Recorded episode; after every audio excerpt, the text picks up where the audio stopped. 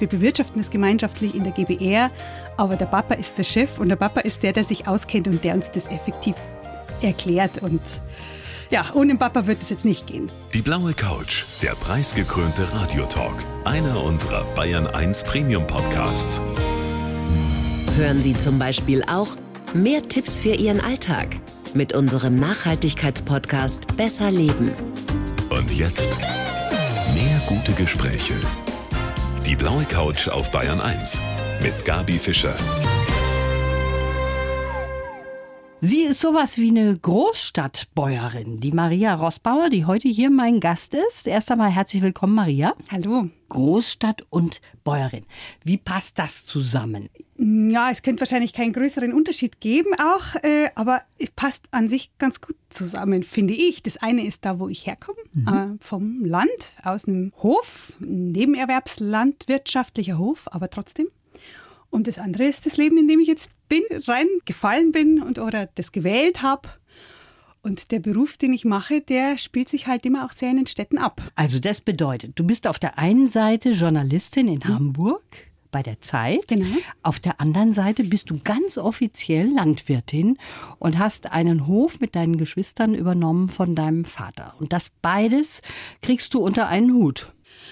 Das kriege ich beides unter einen Hut, was aber schon auch damit zu tun hat, dass der Hof sozusagen meiner Familie, es ist ein sehr kleiner Hof, es ist schon sehr lange ein nebenerwerbslandwirtschaftlicher Hof und wir haben das ebenso aufgeteilt. Es hat jeder quasi jetzt einen Drum gekriegt von Feld, Wald, Wiese und wir bewirtschaften das gemeinschaftlich. Aber es sind zwei Sachen, die da entscheidend sind. Das eine ist, es ist keine Viehwirtschaft, also es gibt keine Kühe oder Schweine, wo man jeden Tag in den Stall gehen muss.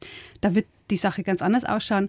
Und das andere ist schon, muss man ganz ehrlich sagen, wir bewirtschaften das gemeinschaftlich in der GBR, aber der Papa ist der Chef und der Papa ist der, der sich auskennt und der uns das effektiv erklärt. Und ja, ohne Papa wird es jetzt nicht gehen. Das ist schön, wie du das so sagst. Übrigens, ganz nebenbei hast du auch noch Familie. Du hast drei Kinder ja. und lebst mit der Familie eigentlich in Hamburg, wie ich gerade eben schon gesagt habe. Ich finde das toll, wie dieses Modell funktioniert.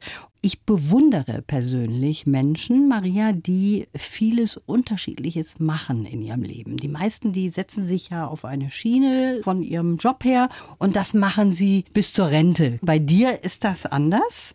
Du hast eben durch deinen Papa jetzt auch ein zweites Standbein neben dem Journalismus. Du bist Bäuerin.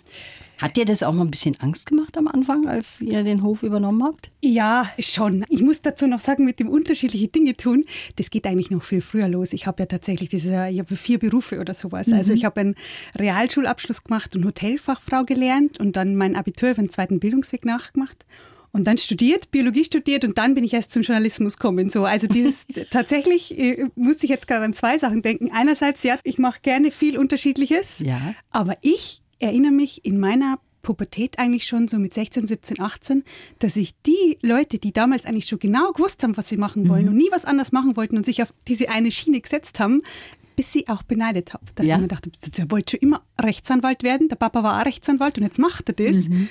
Der hat überhaupt da nie Zweifel gehabt und Fragen und so. Das ist auch irgendwie beeindruckend. So kann man es natürlich auch sehen, ja. da hast du recht. Und wie du von deinem Vater erfahren hast, das war ein Telefonanruf, der dein ganzes Leben quasi auch ein bisschen umgekrempelt hat. Da hat dein Papa gesagt, hey Kinder, ich will den Hof an euch übergeben. Du hast noch drei Geschwister? Mhm, ich habe drei Geschwister, genau. Also Angst hatte ich da am Anfang, glaube ich, nun nicht. Es ging ja um uns alle oder geht immer um uns alle, dass wir halt einfach sehr viel überlegt haben und gefragt haben, so wie geht das jetzt, wie mhm. machen wir das da? Und auch sehr viel ging es wirklich so um, um Fragen, ja, wie, wie, teilt man das dann jetzt am besten auf? Machen wir so eine Eigentümergemeinschaft oder, oder bewirtschaftet man das eben gemeinsam? Beziehungsweise es kam erst irgendwann im Prozess. Also es waren sehr viele Fragen. So richtig ein bisschen, ich würde jetzt nicht einmal sagen Angst, aber Bammel oder so mhm. habe ich dann gekriegt, wie, wie ich dann irgendwie ein bisschen mehr eingestiegen bin in das Verstehen. Thema. Und es geht mir schon immer noch so, dass wenn ich da sitze und die unterhalten sich über landwirtschaftliche Dinge oder mein Papa erklärt was, was er ja, ja sehr, sehr häufig tut, fast immer eigentlich, dann denke ich mir so, boah, das ist einfach viel. Also viel zu überblicken, viel im Blick zu haben und Mhm. zu behalten und zu wissen auch. Tatsächlich über alles Mögliche. Feld, Wald, Wiese, kleine Tiere, alle möglichen Sachen, die man da wirklich so gleichzeitig im Blick behalten muss. Und davor habe ich großen Respekt, Ja. sagen wir es mal so. Es gibt ja sehr häufig solche Geschichten, dass man hört, dass Mama und Papa aufhören wollen und dann sagen, was machen wir jetzt mit diesem Bauernhof? Der hat unser Leben ausgemacht und jetzt verkaufen wir? Nee, kam bei euch auch nicht in Frage, oder? Nein, ich glaube, ehrlich gesagt, das kam überhaupt nie zur Diskussion. Da hat keiner drüber nachgedacht. Also, dass wir uns da irgendwie sozusagen durchwursteln, das war immer klar und es ist es auch noch. Hast du denn als Kind schon einiges gekonnt, auch auf dem Bauernhof? Oder warst du eine, die weniger da mitgeholfen hat? Eh, Fast nichts, muss ich ganz ehrlich sagen. Also, es ist eben ein sehr kleiner Hof, ein paar Hektar Wald, ein paar Felder und Wiesen. Und es war eigentlich schon immer so, dass der Papa das gemacht hat. Und der ist dann immer so verschwunden und ist im Wald und hat das dann auch eben so mit meinem Cousin oder mit verschiedensten Menschen, Verwandten und so, haben die das miteinander gemacht. Und wir sind halt so mal ab und zu mitgefahren oder auf dem Bullock mitgefahren oder waren ab und zu im Wald dabei, aber das kann ich ungefähr abzählen, wie oft das war. Vielleicht zwei, dreimal oder so. Aber so richtig, wir haben es nicht so richtig mitgekriegt, aber auch nicht so richtig Fragen gestellt. Wir haben halt so gemacht, was halt so Kinder machen. Wir sind da schon am Hof rumgewurstelt und haben halt Fußball gespielt oder mit, mit der Katze und solche Sachen, aber haben jetzt nicht so richtig mitgemacht und uns vielleicht aber auch nicht so sehr interessiert. Jetzt hast du drei Geschwister. Ja. Und da muss man sich natürlich gut verstehen, damit das auch funktioniert. Und man muss sich genau absprechen, wie machen wir das Ding jetzt. Und das funktioniert bei euch tadellos? Ich finde insgesamt schon in diesen ganzen Fragen die letzten Jahre eigentlich schon, muss man sagen, klar, da haben wir eben auch diskutiert mal und gesagt, ja, wie könnte man das regeln oder so, manchmal um kleine Details oder so, aber ich würde jetzt schon immer noch sagen, wir haben diskutiert, also es war jetzt nie irgendwie ein Streit oder so. Also das ist das eine, das stimmt. Wir verstehen uns insgesamt gut. Es hat aber schon auch, glaube ich, so die Konstellation, dass eben keiner von uns ist Landwirt oder Landwirtin. Das wäre ja dann so, dass dann der eine dann da ist, der ganz klar Ja. das übernimmt so Genau. und dann auch die Ahnung hat. Nur halt unser Vater. Und der kennt sich halt aus und der kennt sich auch so gut aus mit den Sachen, dass wir ihm da auch, ja, eigentlich in allem so sehr vertrauen. Wir stellen uns halt hin und der Papa erklärt uns, wenn wir da sind oder auch, wir machen ja ganz viel auch digital tatsächlich und treffen uns in der Online-Landwirtschaft.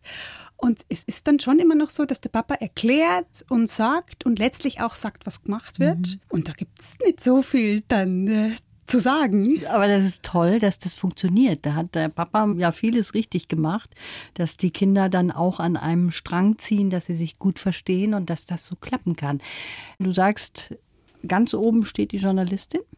Ja klar, also das ist mein Beruf, damit verdiene ich mein Geld, weil auch in der Landwirtschaft ist es ja nicht so, dass wir da groß verdienen. Da geht es mehr darum, das gut und vernünftig weiterzumachen, aber da gibt es jetzt keine großen Gewinne. Was hat dein Chef gesagt in Hamburg oder bist du dein eigener Chef? Ich bin mein eigener Chef, tatsächlich, ja, ja, genau. Ich bin ja Ressortleiterin vom Hamburg-Ressort der Zeit. Wie gesagt, es könnte nicht Gegenteilige sein. Es sind halt wirklich sehr städtische Themen. Aber klar, natürlich über Chefs und sowas, da wurde das thematisiert. Und ich war ja auch eben im Sabbatical sozusagen im letzten Jahr für einige Monate. Und äh, ja, das wird, glaube ich, so, wir müssen mal tatsächlich drüber nachdenken, aber ich würde sagen, so leicht erstaunt hingenommen. Ja, das sind ja so viele Gegensätze. Du bist aus Bayern und man hört es dir auch an und das ist schön. Und bist dann im hohen Norden da die Chefin. Das ist auch wieder lustig, ne? dass das so wunderbar funktioniert. Bist du da was Exotisches? Die Hamburger kommen damit auch zurecht, oder? Also ich bin halt so ein bisschen exotischer, weil erstens, ich meine, ich heiße Rossbauer, das ist jetzt ein Name, der ganz klar mit Bayern ja, in Verbindung gebracht wird und natürlich schon auch mit einem landwirtschaftlichen Bezug. Und man hört es natürlich, äh, man hört es die ganze Zeit. Insofern bin ich ein bisschen exotischer, ja, aber insgesamt sind in der Zeit und in Hamburg natürlich ganz viele Leute von überall her und auch bei uns im Ressort. Also da gibt es schon auch welche, die aus Hamburg sind, aber es gibt sehr viel Zuzogene.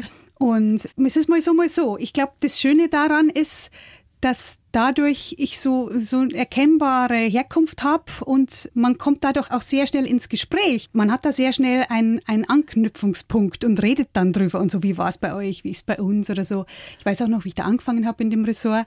Bei uns gibt es so ein Newsletter, den schreiben wir immer und das ist halt mit zum Kopf und mhm. man sieht man sozusagen mein Bild und dann auch gleich den Namen. Dann habe ich so ein bisschen was, was geschrieben zu mir und das war sehr schön die ersten Tage. Da habe ich gleich eine Mail gekriegt von halt zu Hamburgern. Einer hat geschrieben, Grüß Gott und hat dann so ein bisschen geschrieben, ja, ich wollte jetzt mal mit Grüß Gott Sie begrüßen, damit Sie sich ein bisschen heimischer fühlen hier in Hamburg, weil wir sind ja hier in Hamburg so weltoffen. Und es war total nett. Also ich habe da eigentlich immer nur ganz eigene Erfahrungen gemacht, ja. nehme ich an, aber schon immer sehr nett und sehr mhm. höflich. Jetzt habe ich für dich einen Lebenslauf, Maria. Oh, ja. Wenn du den mal kurz vorliest. Interessant. Also, mein Name ist Maria Rossbauer und ich bin eine in Hamburg lebende niederbayerische Großstadtbäuerin. Aufgewachsen bin ich in der Holledau auf dem Hof, den mein Vater im Nebenerwerb bewirtschaftet hat. Seine Arbeit als Bauer habe ich kaum mitbekommen. Aus Verlegenheit wurde ich Hotelfachfrau, aus Begeisterung Neurobiologin und aus Zufall Journalistin. Ja. Das Stolze an meinem Beruf heute ist, dass ich jeden Tag eine Million Fragen stellen darf. Seit zwei Jahren bin ich quasi Azubi bei meinem Vater, der mir und meinen Geschwistern den Hof übergeben hat. Zu verkaufen stand nie für uns zur Debatte. So sind wir ein Team geworden, das wenig streitet, noch immer viel lernt und Freude am Ererbten hat. Ja? Ja? Also vieles daran ist, ist sehr richtig.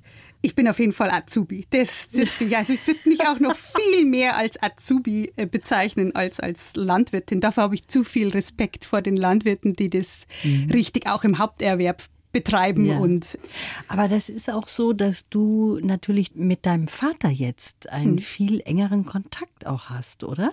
Dadurch, dass du da Azubi bei ihm bist, da hat sich wahrscheinlich auch was geändert. Er ist für dich eine ganz wichtige Person geworden. Ich finde schon. Also ich finde vor allem, und das ist auch wieder das Schöne an dem, wie das so gelaufen ist, auch zu welchem Zeitpunkt unser Vater das übergeben hat, dass wir dadurch so viel von dem mitkriegen, was ihm so wichtig war. Und ich glaube, ganz ehrlich, ich meine, das hätten wir jetzt auch gemacht, wenn der Papa Schreiner gewesen wäre oder, oder ein Geschäft gehabt hätte oder so. Das hat natürlich eine ganz andere Dimension in der ja. Landwirtschaft. Aber es ist eben schon sowas, dass unser Vater da sein Leben lang was gemacht hat und der wollte auch nie was anderes sein als Bauer und hat zwar dann ja Agrarwissenschaft studiert, aber ist immer in dem Bereich geblieben und so. Und wir können jetzt so sehr lernen, was ihm so wichtig ist und auch das so mitkriegen. Das finde ich schon ist ja, das ist was Besonderes und also auch was Schönes. Zum richtigen Zeitpunkt übergeben. Dein Vater ist über 80? Ja, der ist über 80. Klar, natürlich wird man jetzt sagen, der richtige Zeitpunkt ist die große Frage. Aber es war ja, wie gesagt, nie so ein Betrieb mit 300 Hektar und ein Haufen Kier oder so, sondern es war immer schon so, dass mein Vater das halt gern nebenbei gemacht hat und auch jetzt so weit nebenbei auch über die Rente hinaus nebenbei gemacht hat und ja immer noch mehr oder weniger mhm. macht. Jetzt, ich habe sogar, ich habe ehrlich gesagt damit drüber nachgedacht, aber jetzt durch diese Übergabe mehr oder weniger Arbeit hat und ich glaube, ich glaube, es ist eher mehr geworden, weil er uns jetzt auch noch irgendwie dann halt noch schulen muss und erklären muss und sowas. Aber ich, das müsste man ihn wahrscheinlich selber fragen, aber ich würde vermuten, dass es ihm auch mehr Spaß macht. Ja, das glaube ich aber auch. Mit seinen Kindern zu arbeiten, das ist doch das Allerschönste und euch da einzuführen, das ist eigentlich wahrscheinlich auch für ihn eine ganz tolle Sache. Kommen wir mal zu dir wieder ja. zurück auch. Hotelfachfrau, Neurobiologin. Und welcher Zufall hat dich denn eigentlich zur Journalistin gemacht? Tatsächlich ist es so, ich habe Biologie studiert und dann mich auf Neurobiologie spezialisiert und so in den Endzügen, ich glaube, das war so ungefähr, bevor die Diplomarbeit losgegangen ist, habe ich mit einer Freundin, die auch mit mir studiert hat, heute so ein bisschen geredet und die hatte die Journalistenschule in München gemacht, nebenbei. Mhm. Und hat dann gesagt, da ist übrigens gerade Bewerbung. da kann man sich gerade bewerben, da ist jetzt dann irgendwie, muss man da irgendwie so einen Artikel schreiben und so. Dann habe ich gesagt, aha, ja, interessant. Und dann habe ich mich damals so beworben. Irgendwie einfach so. Und habe dann einen Artikel dafür geschrieben. Mhm. Und es war wirklich der erste Artikel meines Lebens. Also ich habe das vorher nie gemacht, nie auf dem Schirm gehabt. Ich hatte schon immer irgendwie eine Begeisterung für, für Texte, aber eher so im musikalischen Bereich. Also ich habe halt Musik, mehr Musik gemacht und ich habe Lieder geschrieben und so. Aber es, also so auf diese ganze Zeitung und sowas bin ich echt nie gekommen. Und dann habe ich mich da beworben und da war ich in der nächsten Runde und da habe ich mich dann schon auch darauf vorbereitet. So, lala. Und dann was war da so ein riesen Bewerbungswochenende und dann bin ich genommen worden und dann habe ich mir gedacht, ja gut, jetzt wenn die mich schon genommen haben, dann gehst du da halt auch hin. Ich hätte sonst einfach wahrscheinlich die Doktorarbeit gemacht und okay. wäre in dem Bereich geblieben.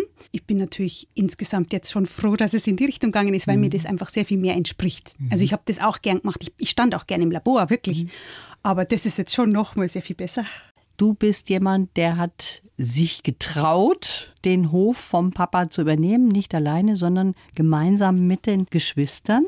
Und du hast gesagt, eben im Lebenslauf, du hast eigentlich nicht viel mitgeholfen früher auf dem Bauernhof. Ihr habt jetzt nicht so richtig viel gemacht auf diesem Hof, aber es gibt eine Ziege, die hat dein Leben doch auch so ein bisschen geprägt, oder?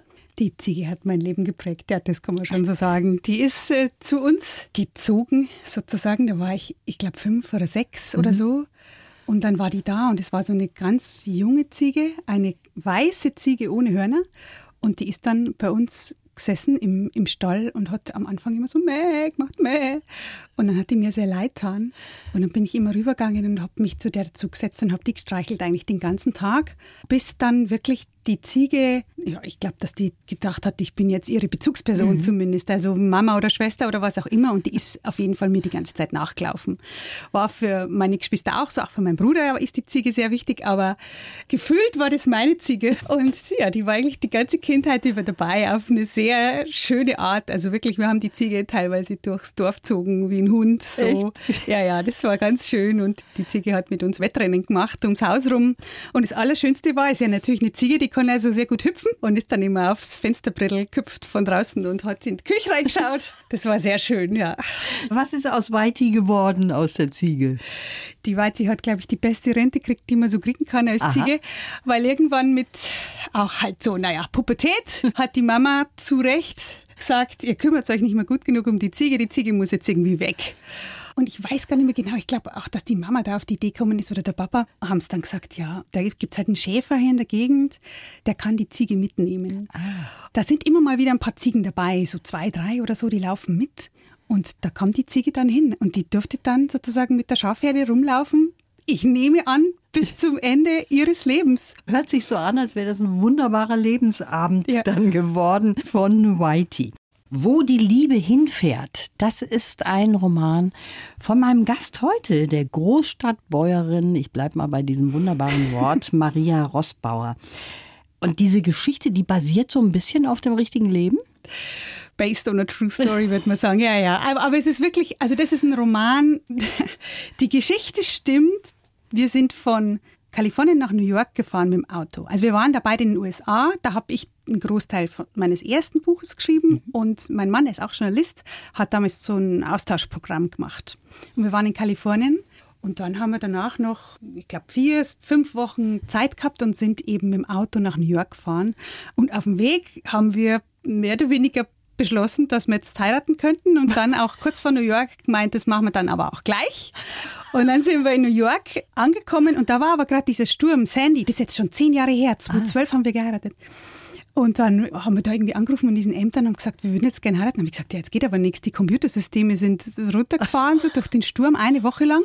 Und dann haben wir da quasi jeden Tag angerufen. Und am letzten Tag, kurz bevor wir dann weitergefahren sind nach Washington, haben die gesagt, ja, ja, kommt's vorbei.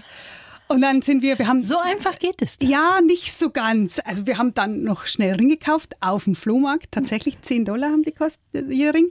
Ja, schon. Das ist der ganz einfacher silberner gedrehter Ring. Mhm. Aber ganz ehrlich, wir haben uns den in Berlin dann von einem Juwelier nochmal nachmachen lassen, weil von dem 10-Dollar-Flohmarkt drin habe ich einen ziemlichen Ausschlag gekriegt irgendwann. Also dann habe ich gesagt, machen wir vielleicht doch die bisschen teurere Variante. Aber nach der Vorlage ist der gemacht. Das ist genau, das ist der exakt gleiche Ring, okay. nur halt in einem echten Silber und nicht mehr mhm. in einem Blech.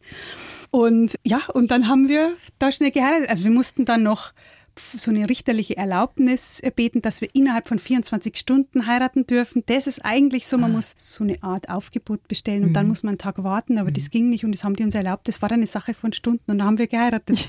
und das ist die Wahrheit und daraufhin haben wir dann sozusagen einen Roman geschrieben und haben da ganz viele lustige Sachen drumherum erfunden um mhm. diese Reise und äh, haben uns abgewechselt. Das war so ein Buch, ein Kapitel habe ich geschrieben, ein Kapitel er, ein Kapitel so. ich. So haben wir uns immer abgewechselt und das, das war eine ganz besondere Konstellation. Sagen das kann so. man wohl so sagen. Ja. Aber du hast so eine enge Verbindung eigentlich zu deiner Familie, also zu deinem Vater, das habe ich jetzt rausgehört, und zu deinen Geschwistern ja eigentlich auch.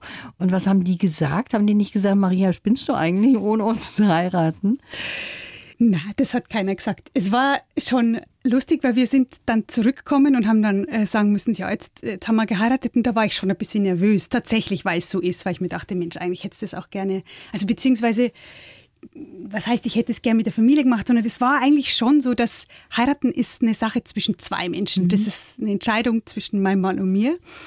Und ich finde das schon eigentlich immer noch ziemlich schön, wie wir das gemacht haben. Und tatsächlich ist es ja so, dass wir wiederkommen sind und das gesagt haben. Und dann haben wir aber noch eine große Feier gemacht auf dem Hof meiner Eltern. Okay. Also da haben wir schon nochmal nachgefeiert und waren auch viele da, auch die ganzen Berliner und Münchner und mhm. äh, alle.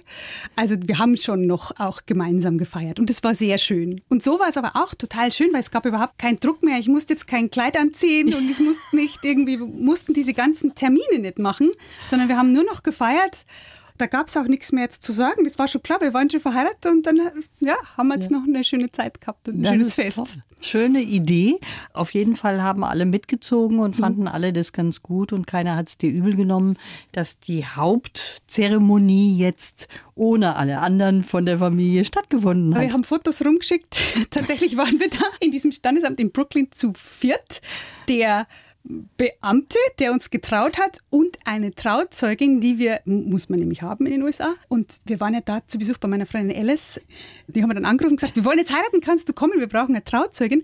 Und die Alice, ja, und hat sich halt sofort ins Auto gesetzt und ist losgefahren. Aber da war ja totales Chaos in New mhm. York und die ist im Stau gestanden und hat es nicht rechtzeitig geschafft.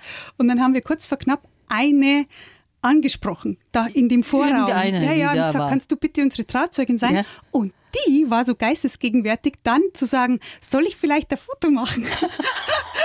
und dann, ah ja, Foto, stimmt. und dann ja, hat sie ein Foto gemacht und deswegen, also wir waren zu viert und die Trauzeugin hat zum Glück ein Foto gemacht und das ist jetzt die Erinnerung an diesen Tag. Wir sind jetzt fast zehn Jahre verheiratet, also auch sowas kann lange halten. Auch sowas oder vielleicht gerade sowas ja, kann so lange ja. halten, wenn es so schön und so stürmisch dann auch irgendwie losgeht. Tolle Geschichte. Wobei es auch wieder zeigt, dass dein Papa zum Beispiel ein sehr toleranter Mensch ist. Es gibt ja Eltern, die würden wahrscheinlich da sagen, das finde ich jetzt nicht so gut, dass ich nicht dabei war. Das habe ich eigentlich noch nie gehört und wir alle nicht. Also das ist schon wirklich so. Ich habe total so. das Gefühl, wir sind da alle sehr freiheitlich groß geworden und wir machen auch ganz unterschiedliche Dinge. Ich finde, auch daran merkt man es. Also mhm. meine Geschwister und ich leben in unterschiedlichen Orten und Konstellationen und äh, machen ganz, haben ganz unterschiedliche Berufe. Und das war jetzt irgendwie nie so ein Thema oder Schön. so. Also meine Eltern haben jetzt nie gesagt, so, du musst das und das oder so ja. und so machen. Und es hat eigentlich bei uns allen gut funktioniert. Gut funktioniert. Und ich weiß, wie dein Papa aussieht. Ja. Das ist keine große Kunst, weil es ist ein schönes Foto auf deinem Buch Großstadtbäuerin. Da hast du halt über dieses Modell einen Hof weiterzugeben, auch geschrieben. Und was hast du denn alles jetzt tatsächlich lernen müssen für deinen Teil des Hofes, den du übernommen hast? Also zum Beispiel Motorsäge, da musste ein Kurs erstmal gemacht werden. Ich glaube, wahrscheinlich hätte ich das nicht müssen mhm. so, mhm. weil ich würde jetzt auch nach wie vor, also vor der Waldarbeit habe ich auch echt sehr großen Respekt und da würde ich jetzt auch, meine Schwester und ich haben das gemacht zusammen. Erstens finde ich, braucht man für die Beurteilung lange Erfahrung, welche Bäume wegkören und mhm. auch wie das geschehen soll. Und man braucht sehr viel Sicherheitsvorkehrungen und so weiter. Aber ich finde es wichtig, das zumindest zu wissen, was da passiert und mhm. wie das gehen soll. Und auch, muss man sagen, was die Leute, die das dann machen, zum Beispiel auch vor allem mein Cousin, der sehr viel macht mit meinem Vater, mit uns, was das bedeutet so mhm. von den Gefahren her, aber auch vom Wissen her. Du wolltest das einfach eben auch wissen von ja. dieser Seite aus, ohne dass du das jetzt selber unbedingt ausführen musst. Jetzt ist das ja so für mich zum Beispiel, ich denke, ein Bauer, der arbeitet auf dem Feld oder auf seinem Hof mit Viechern. Je nachdem, Viecher habt ihr ja jetzt keine. Und vieles spielt sich tatsächlich auch am Computer ab als Bäuerin. Ja, das ist richtig. Sehr vieles. Möglicherweise sogar das meiste. Ja? Also in unserem Fall okay. würde ich sagen, ist es so. Und zwar, also es geht von den Berechnungen von was gehört aufs Feld, wie, wann, welche Kombination, welches Wetter für wann, alles das schaut man ja erst einmal auch im Computer nach und berechnet das mit Tabellen, mit allen möglichen Hilfen und dann auch die Einnahmen, Ausgaben, Fördermittel, solche Sachen, alles das muss man. Äh, Richtlinien, solche Sachen. Ne? Ja, genau. Was ist gerade erlaubt, was nicht. Ja. Das muss man wissen, da muss man sich informieren und das ist natürlich, muss man am Computer tun. Also, ja, und das ist jetzt schon ein Punkt, das war mir jetzt so wirklich auch gar nicht klar. So wie das den meisten, ja, die weit fern sind von der Landwirtschaft, auch nicht klar sind, weil eben man hat die Vorstellung, so wie ich sie auch mehr oder weniger gehabt habe, man geht das mit den Gummistiefeln halt aufs, aufs Feld und man fährt irgendwas aus und dann erntest das. Mhm. Ja, aber das Ganze drumherum und eben das Ganze, was ja eben auch sehr viel mit Wissen zu tun hat, also nicht bloß Wissen über, was soll angesät werden und wann und wie und welche Schädlinge kämen dann daher und wie geht man damit um. Mhm. Alles das setzt ja ein Wissen voraus und auch ein aktualisiertes Wissen, das muss man ja jedes Jahr neu wissen und entscheiden und so. Aber eben auch, wen kann ich fragen? So, äh, wer, du hast deinen Papa. Ich, ich natürlich mein Papa, das ist klar. Aber auch, ja, also zum Beispiel, dass gerade in Bayern in den kleinen Betrieben auch der Maschinenring so eine große Bedeutung mhm. hat, dass man da jetzt zum Beispiel, also es, es, würde sich ja für unseren Betrieb überhaupt nicht lohnen, dass man einen Mähdrescher kauft. So. Aber beim Maschinenring kann man dann halt entsprechend einen Mähdrescher quasi leihen mhm. und im Zweifelsfall auch den Mähdrescherfahrer dazu. Und der würde dann das, äh, das Gedroschene gleich zum Reifeisen bringen oder so, je nachdem, was man halt ausgemacht hat, wo das hin soll. Auch das muss man wissen ja. und wie das läuft und wen man fragt und mhm. so. Was ist denn, was dir am meisten Spaß macht, wo du sagst, Mensch, dafür lohnt sich die ganze Sache. Ich finde das so toll und das gibt mir auch selber so viel. Auf der einen Seite eben Journalistin in Hamburg, die ja auch in gewissen Zwängen dann auch drin ist, so schön der Beruf ist. Auf der anderen Seite da was zu erleben, was den Horizont weit macht und wo du sagst, Mensch, dafür lohnt sich die ganze Sache. Also ich glaube, das sind zwei Sachen. Einerseits für mich selber, dass ich was lerne, was sehr viel auch mit mir zu tun hat. So, da komme ich her, meine Familie Familie, meine Wurzeln. Mhm. Und sich damit zu beschäftigen, ja, das bringt einem immer weiter, glaube ich. Ich glaube, das hat auch ein bisschen was mit dem Alter zu tun. Das hätte ich jetzt wahrscheinlich mit 16 oder mit 22 auch noch nicht so gemacht, bis man dann so fortgegangen und hat irgendwie halt sich um nichts geschert. Und jetzt, wo ich auch selber halt drei Kinder habe, ja, denkt man sehr viel auch drüber nach. Wie, mhm. wie war es denn für mich in dem Alter als Kind und wo komme ich eigentlich her? Und, und das, wo ich herkomme, ist eben nicht nur die Tatsache, dass es ein nebenerwerbslandwirtschaftlicher Hof ist, sondern das war ja die Grundlage für meinen Vater in seiner Kindheit und für seinen Vater und so weiter. Das ist halt einfach eine lange Tradition und sich damit zu befassen. Deswegen ist es auch nicht nur ähm, das aktuelle, tatsächliche Lernen mhm. für mich so schön, wie jetzt das Feld geht oder der Wald funktioniert, sondern auch, was das früher war, mhm. wie das früher für meinen Vater war und auch für meine Tanten und so. Das finde ich schon sehr schön für mich, aber es geht auch nicht bloß um mich allein. Also ich habe schon auch das Gefühl, dass es auch deswegen schön ist, das alles zu machen, weil ich glaube, dass es für uns gut ist und für, ja, für meine Eltern und die Geschwister und so, dass wir irgendwie so in dieser ganzen Konstellation und mit alledem ist es für alle wirklich gut und schön. Das ist ein gelungenes Modell, ja, was total. ihr da auf die Beine gestellt habt. Ganz kurz zum Schluss jetzt. Dein Papa, ist er stolz auf dieses Buch auch? Hast du ihn gegenlesen lassen, während ja, du geschrieben hast? Gegenlesen ist gut. Der hat natürlich äh, von Anfang bis Ende mitgemacht. Er hat auch einige Teile davon ja tatsächlich geschrieben. Also es sind so ein paar Absätze und Episoden drin, die er mhm. mir geschrieben hat, sozusagen fürs, fürs landwirtschaftliche Seminar. Ich weiß nicht, ob er stolz ist, aber ich glaube, das hat uns beiden schon auch viel Spaß gemacht. Das war sehr schön. Da haben wir voneinander gelernt und ja. haben was mitgekriegt vom anderen. Das finde ich genau. schon sehr schön. Ja. Seid euch nahe gekommen, ja. nochmal auch durch dieses Buch.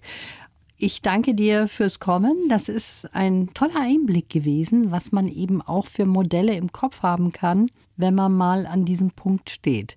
Und bei euch hat es wunderbar funktioniert. Ich wünsche euch alles Gute. Dankeschön. Die Bayern 1 Premium Podcasts. Zu jeder Zeit, an jedem Ort. In der ARD Audiothek und auf bayern1.de. Bayern 1 gehört ins Leben.